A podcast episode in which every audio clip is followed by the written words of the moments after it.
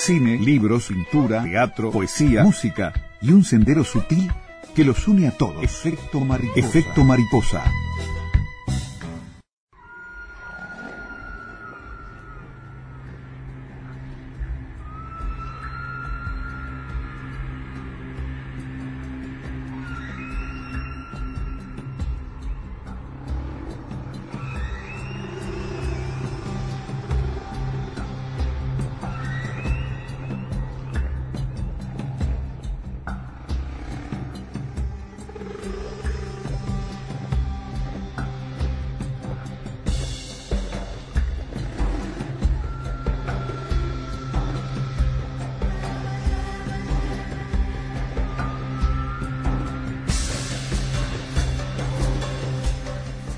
En el video que les comentábamos más temprano, es, se trata de una ballena que fue captada el 17 de septiembre pasado, eh, que aparentemente se estaba alimentando, y este sería el quinto registro de ballenas con ese comportamiento en costas uruguayas este año.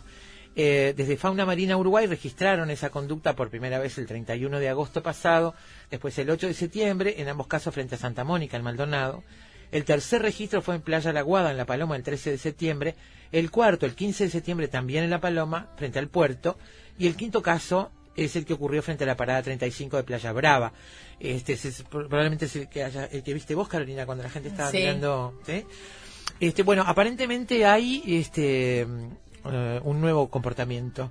Este asunto de que se queden a comer en Uruguay y no estén de paso o haciendo esa danza pre-apañamiento parece ser una novedad, un cambio en el comportamiento en el tiempo reciente, ¿no?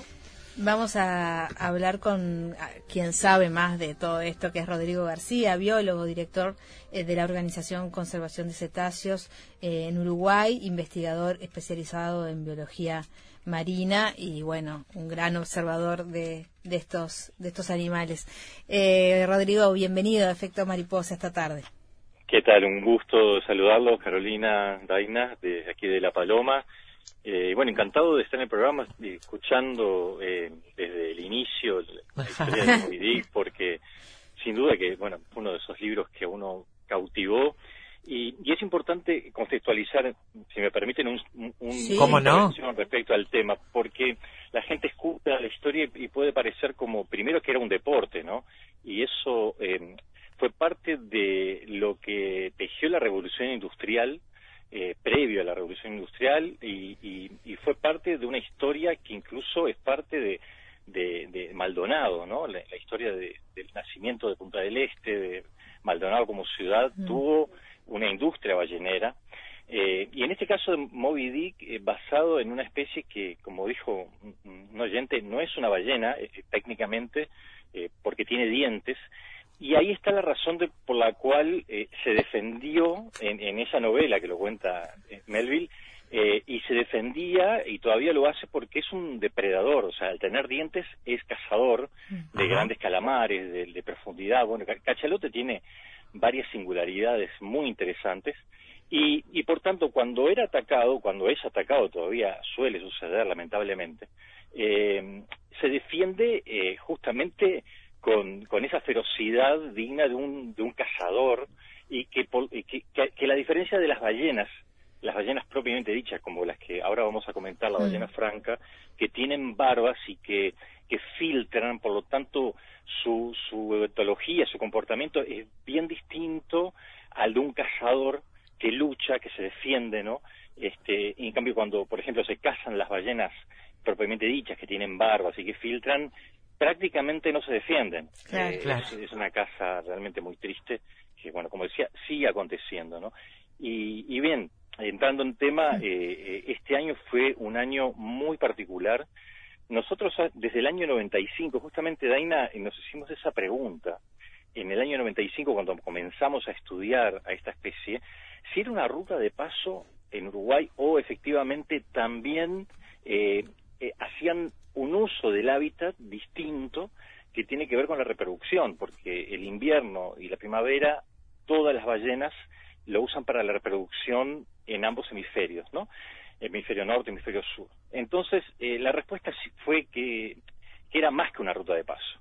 eh, las veíamos muy cerca de la orilla, las veíamos en comportamientos reproductivos, es decir, comportamientos de interacciones de, fecundación, de apareamiento, con crías que, que muy pequeñas que nacían aquí, que siguen naciendo aquí, y esto ha aumentado porque la población se viene recuperando a un 12% anual más o menos, por tanto hay más ballenas y esto de verlas tan cerca también ha sido una, costumbre típica, pero que no se vio tanto como este año, que además se sumó el hecho de la alimentación, ¿no? Claro, porque eh, eh, es decir, hasta, hasta este momento lo que no, no pasaba en esta época del año, en esta zona, era la alimentación. Dentro de esa ruta, ellas van hacia el sur, la alimentación este, es, más, más, al, más al sur, este, y cuando, cuando están acá, están en otra etapa de esa, este, ese ciclo, ¿no? O sea, no, pueden no alimentarse durante cuánto tiempo, pasar sin alimentarse. Teóricamente eh, pueden estar hasta seis meses sin alimentarse, porque tienen en su, en su grasa una reserva metabólica suficiente. De hecho, estas son las ballenas con más grasa y fue la más perseguida de la historia justamente por ese motivo. Este, la franca. La mm. franca viene un poco, el, el nombre original viene de ahí, de la correcta para cazar por el gran volumen de grasa mucho mayor que otras ballenas de su mismo tamaño, como la yubarta o el cachalote mismo. Cachalote se les traía solamente, básicamente era el espermaceti, de, o sea, es una, una, especie de melón de, reserva, de, no es reserva, es un, es un órgano de grasa que tienen en, en, su cabeza que les sirve además para, para sumergirse o para emerger eh, a, raíz de que circulan la, la sangre esto o no y de esa manera esa grasa se vuelve más liviana o más pesada y regula la flotación. E, exactamente esa es la palabra. Y, es un fenómeno increíble el cachalote entre otros fenómenos. Pero volviendo a la ballena franca eh, era es la ballena con más grasa y, y por tanto no precisa alimentarse en estas aguas y eso fue un comportamiento y esto es importante destacar es fue un comportamiento claramente identificado como decía, nosotros eh, desde la Organización Conservación de Cetáceos empezamos eh, hace 25 años a, trabajar en la observación costera, nunca se había registrado. Mm. Eh, esto quizás ocurría más allá de la línea de costa, que es raro, porque la ballena franca es netamente costera, pero suele estar alejado de la costa. Ahora, la pregunta es por qué, ¿no? ¿Por qué antes no se alimentaba? La primera pregunta era, ¿hubo, había más, hay, ¿hubo más alimento este año? O sea, e-, ellas se alimentan mm. básicamente de zooplancton, ¿verdad? Eh, Rodrigo. De, zooplancton. Zooplancton, sí. Antes de responder a la pregunta de por qué, quiero un pequeño paréntesis para, que nos expliques cómo ustedes logran ver y confirmar que lo que está haciendo esa ballena en el agua es alimentarse. ¿Cuáles son los...? Porque, digo, yo no, no sabría, pero ustedes claro que sí. ¿Cuáles son los datos que ustedes tienen? Nosotros, eh, vos sabés que habíamos visto este comportamiento en el 2006, en el 2008, tenemos fotografías de ese fenómeno, pero eran eh, casos muy puntuales, o sea, eran eh, bocas abiertas sobre la superficie, como se alimenta esta ballena específicamente, es abriendo la boca y colando sobre la superficie, pero lo vimos en cuestiones muy puntuales, no fue una eh, cuestión sistemática de verla. Este año lo que veíamos eran eh, arrastres durante más de 15, 20 minutos en paralelo a la costa, en perpendicular, de a dos, de a tres, mm. comportamientos que están descritos además, según otros, en, Península Valdés, que esto se da mucho, eh, comportamientos bien claros de alimentación. Ahora, eso no quiere decir, y esto es lo que, en lo que estamos ahora, que efectivamente se estén alimentando, porque de repente lo que están filtrando no les sirva de alimento. Entonces, la única forma de comprobarlo científicamente es a través del análisis de la materia fecal, que por suerte en esos días pudimos obtener muestras para sí, ahora hacer el análisis y ver si en ese contenido de materia fecal están las especies que en ese momento predominaban de zooplancton, que eran cladóceros, que es una especie de, animalito del zooplancton, la cual le puede servir para un extra de energía y llegar a su zona de alimentación, que ya partieron hacia ahí, con una, eh, una dosis de energía extra. Están en el aperitivo, digamos. Y, comprobaron que sí, que estaban comiendo. O sea, esos análisis que, que hicieron comprobaron que estaban comiendo. Todavía no no hicimos el análisis, estamos estamos en eso.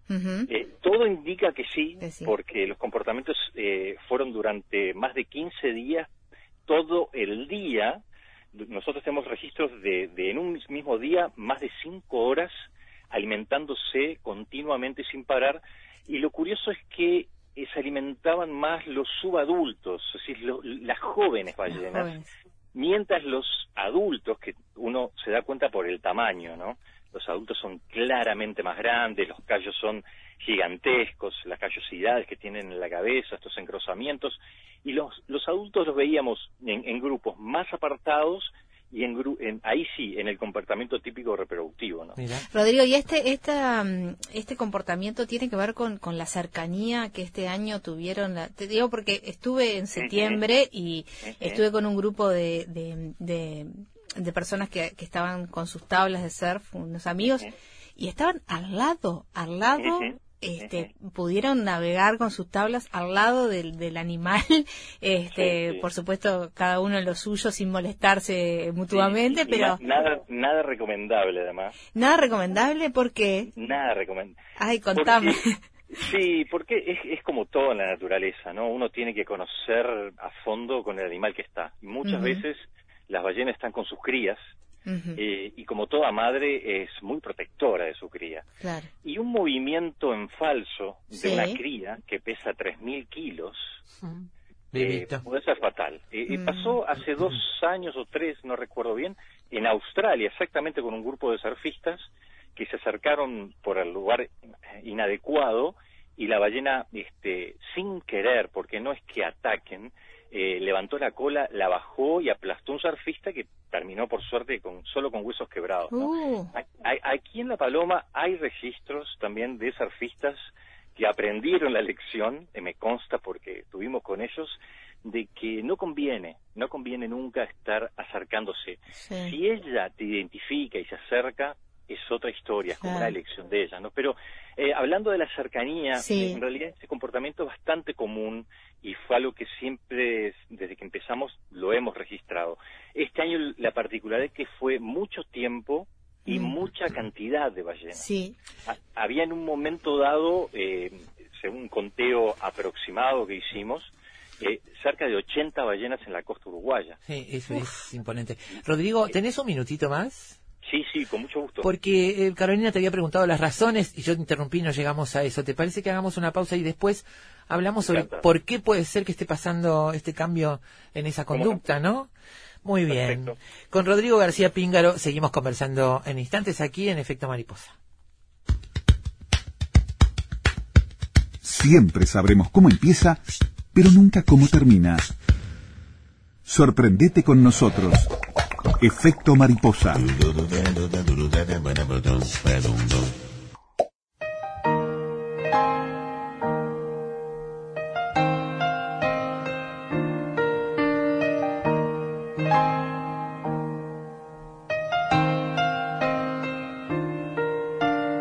hung out with the old folks in the hope that I'd get wise.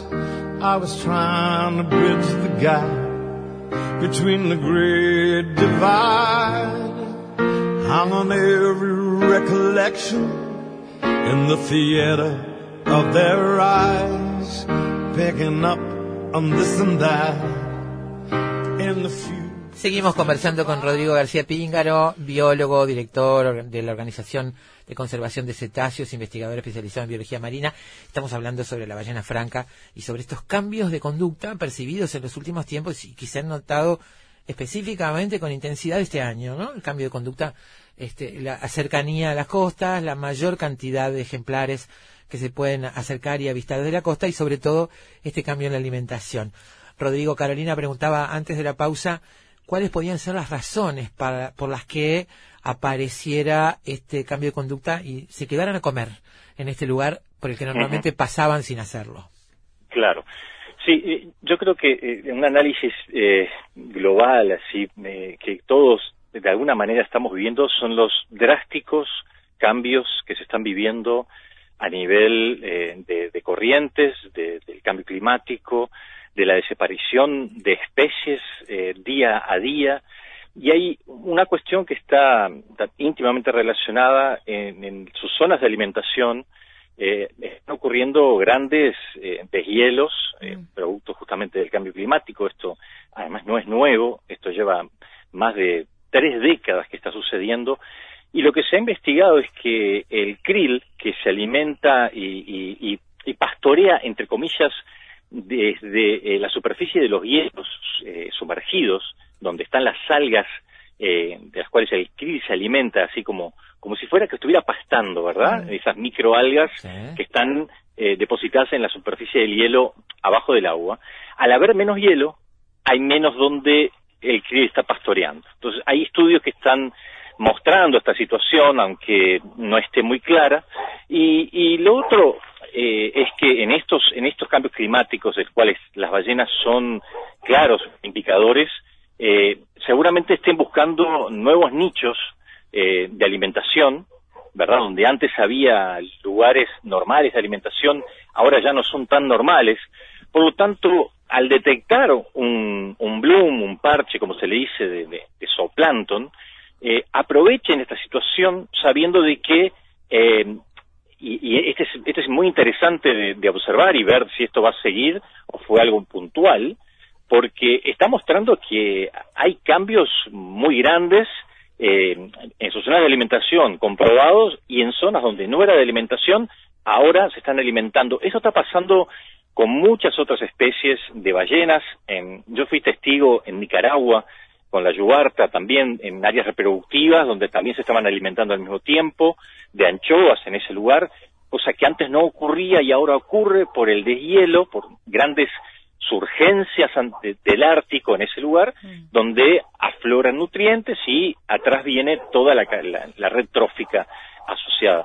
Entonces, eh, esto es una buena pregunta todavía que nos tenemos que hacer, cuáles son las razones, porque en realidad la concentración de zooplancton que hubo este año era, según eh, una colega experta que trabaja aquí, Ana Martínez, son, eran las mismas que vienen, la misma concentración de otros años, o sea, no es que hubo más zooplancton que otros años, sino que estas floraciones típicas de la primavera siempre ocurren, solo que no las habían detectado aparentemente y, bueno, la ballena franca lo aprovechó, como dijeron ustedes, es decir, como un copetín para, para llegar con más fuerza a su zona de alimentación, que es en el paralelo 40-50 al sur de las Islas Malvinas y las Georgias, ¿no? Ustedes como científicos manejan eh, la posibilidad de que esto traiga beneficios para el ecosistema marino uruguayo.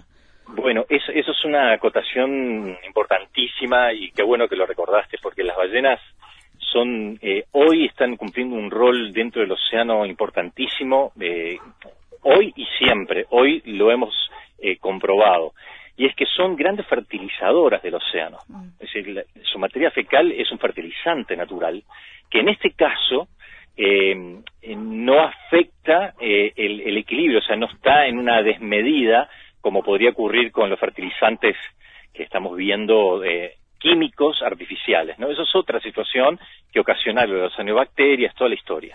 Pero en este caso estamos hablando de el mejoramiento de eh, justamente ese nivel trófico más elemental, que es el de las algas, que dependen de eh, eh, estos nutrientes que la, que la ballena está fertilizando y, por consiguiente toda la red trófica hacia arriba se favorece, este, llegando hasta incluso hasta los peces. Pero hay otro componente interesantísimo en esto, que, que ha sido demostrado también y que tiene que ver que al, al fertilizar y al aumentar el fitoplancton, que es la base de, toda la retrófica, de la cual se alimenta el zooplancton, ¿verdad? Los animales que se alimentan de las algas microscópicas, como toda planta, genera oxígeno y capta dióxido de carbono.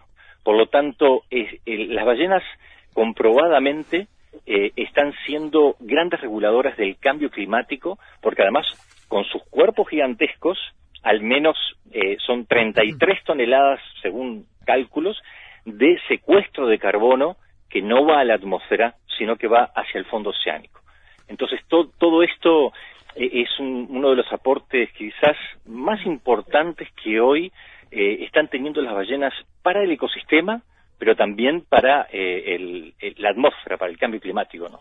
Rodrigo, me imagino que para ustedes que están todo el tiempo estudiándolas, observándolas y peleando por la conservación en todo este espectro, este, dato, este dato que parece sencillo, simple, acotado, este, y por esto que decías, me imagino que abre una cantidad de puertas como para interesarse en investigar otras cuestiones, ¿no? Este mejoramiento del, este, ecosistema local, en fin. Eh, ¿Cómo estamos para, para poder estudiar? ¿Qué quisieras vos poder estudiar en este momento si tuvieras, por ejemplo, tecnología disponible? Porque sabemos que eso también es un, un impedimento, ¿no? Nosotros podemos estudiar lo que está cerca en cuanto a las ballenas, pero hay tecnología en el mundo que es capaz de, de, por ejemplo, de identificar ejemplares, de seguirlos, de ver otras cosas. ¿Qué, ¿Qué, te gustaría o qué te parece más relevante como para estudiar a partir de este fenómeno nuevo? muy interesante tu pregunta y, y, en ese en ese sentido nos hace mucha falta eh, seguir estudiando no solo a las ballenas, sino profundizar en el conocimiento de nuestro océano uruguayo. Yo lo llamo el departamento 21. tenemos casi 400 kilómetros mar adentro de océano que, desconocemos. Lo que vemos en el horizonte es apenas un, un 10% de lo que hay más allá, ¿no? Y, y, bueno, eh, una de las grandes cosas que estamos justamente ahora como desafío es un descubrimiento que se hizo hace muy poquito, hace unos tres años, en nuestra plataforma, exactamente donde la plataforma empieza a caer hacia el abismo de las profundidades, en la zona de talud que se llama, ahí eh, está ocurriendo, ocurre eh, naturalmente ya eh, descubierto ahora, es una, es una zona de corales de profundidad, corales de agua fría de profundidad que viven hasta 200 metros de profundidad, en donde hay un verdadero vergel de vida y que la pesca industrial lo sabe perfecto, porque allí es como si estuviéramos hablando de un Amazonas dentro del agua, ¿no? Eh, para, para entrar en analogía y para que podamos imaginarnos el escenario que hay abajo. Eh, eso sería como un, un, sueño para nosotros poder mostrar y ver con nuestros ojos lo que está ocurriendo aquí en nuestro territorio acuático y que a veces pensamos que eso ocurre en, otras partes del mundo que no, no nos pertenece y donde hay eh, tiburones gravemente amenazados eh, eh, tenemos cetáceos de todo tipo, tenemos hasta 36 especies identificadas de cetáceos en nuestras aguas, eh, tortugas, leones marinos, elefantes marinos. Es realmente como un sueño el poder mostrar dentro del santuario que ustedes decían, ¿verdad?, en, la nota también de la página, el santuario que tenemos, que, hoy fue ya del año pasado declarado Hope Spot, un sitio de esperanza, mm por Mission Blue eh, de la doctora Silvia Earle, un documental que les recomiendo muchísimo mirar de una campeona oceanógrafa, este, al estilo Cousteau y quizás más todavía, pero todavía no es tan, tan conocida. Y, y, son de las cosas que nos falta todavía apropiarnos y, y como somos muy monos, tenemos que ver a veces para, para estar convencidos, ¿no? ¿Cómo? Repetime el nombre del documental, Rodrigo. Mission, Mission Blue, como Misión Azul. Mission Blue, Está en Netflix y es eh, maravilloso ver a esta mujer eh, todavía con la edad que tiene, tuvimos un acercamiento con su equipo, somos parte ahora de, de un poco de Mission Blue a nivel global y reconocieron al santuario de Uruguay, santuario de ballenas y delfines, que ya cumplió seis años, como uno de los sitios de esperanza que, tiene nuestro planeta para, para conservar, para salvar estas especies que se nos están yendo antes que siquiera la conozcamos y que, que muchas veces tenemos esa falsa creencia, ¿no? Por ejemplo, del tiburón asesino, que está muy lejos de ser asesino y que, bueno, es una de las especies más amenazadas que hoy tenemos en el planeta, así como las ballenas los tuvieron, que ahora se están recuperando. Bueno, hoy eh, tiburones y, las tres especies, por ejemplo, más importantes de peces que tenemos en nuestro país, que es la corvina, la merluza y la pescadilla, están sobreexplotadas.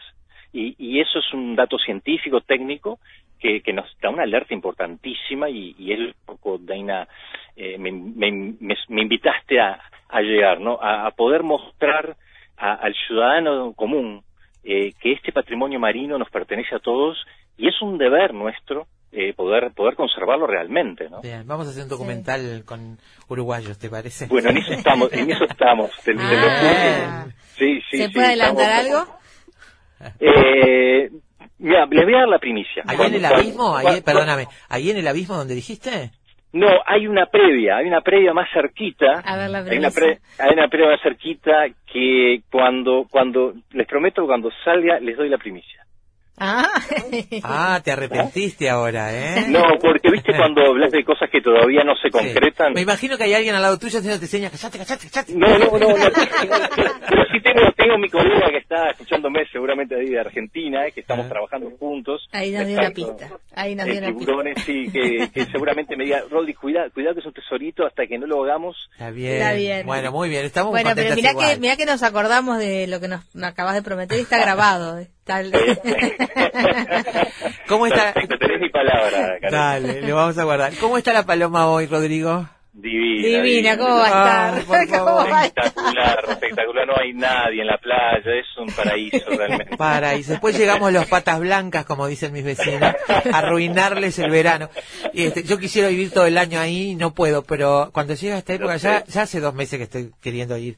Yo paso Lo dos sé, lo meses, yo paso seis meses del año queriendo ir y los otros seis añorando estar ahí. Sí, en, en algún momento creo que fuimos un poco vecinos también, Sí, sí, viviendo en el, en el casco donde tú tenías este, la Yo- casa con- con Sí, yo padre. estoy en La Guada, y mi, mi papá en La Paloma, pero bueno, La Guada es mi lugar, pero amo ese lugar. Tengo saludos para ti, Rodrigo, que mandan a través de mensajes de Ro. Dice, si no se acuerda quién es Ro, decirle que soy la que tiene viaje pago para salir al mar.